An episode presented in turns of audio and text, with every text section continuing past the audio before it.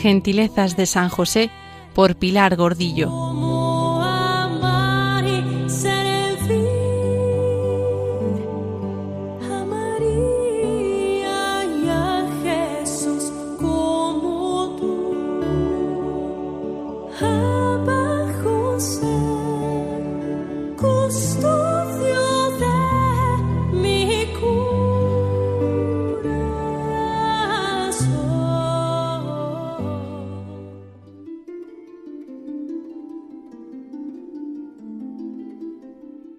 San José es abogado y señor. Así le tituló Santa Teresa, la santa que mayor afecto y devoción profesó al Padre de Jesús en la tierra. La devoción a San José de Santa Teresa es de todos conocida. En el libro de su vida, ella nos confiesa por qué. Y tomé por abogado y señor al glorioso San José, y encomendéme mucho a él. Vi claro que así de esta necesidad como de otras mayores de honra y pérdida de alma, este Padre y Señor mío me sacó con más bien que yo le sabía pedir. No me acuerdo hasta ahora haberle suplicado cosa que la haya dejado de hacer. Es cosa que espanta las grandes mercedes que me ha hecho Dios por medio de este bienaventurado santo, de los peligros que me ha librado, así de cuerpo como de alma. A otros les parece les dio el Señor gracia para socorrer en una necesidad. A este glorioso santo tengo experiencia que socorre en todas.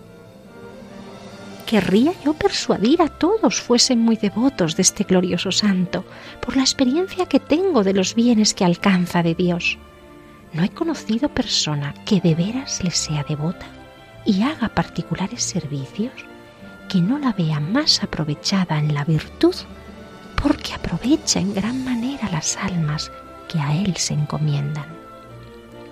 Solo pido, por amor de Dios, que lo pruebe quien no me creyere, y verá por experiencia el gran bien que es encomendarse a este glorioso patriarca y tenerle devoción.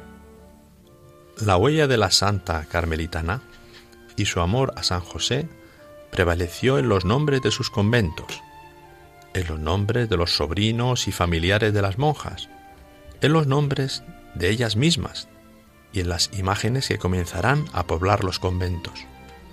San José, como buen padre, presidirá como verdadero padre de familia y señor de la casa cada una de estas comunidades. El primer convento que fundó en Ávila al iniciar la reforma del Carmelo y otros doce de sus 17 fundaciones, los puso bajo la advocación de San José, el Padre de su alma. Y a la Trinidad Divina se unió la Trinidad humana, formada por Jesús, María y José. Carmelitas, franciscanos de San Pedro de Alcántara y jesuitas se encargaron de dedicarle una capilla por cada iglesia. Siguió la devoción y para el siglo XVIII 200 conventos estaban ya dedicados a San José, difundiéndose su devoción hacia Italia, Flandes y Francia.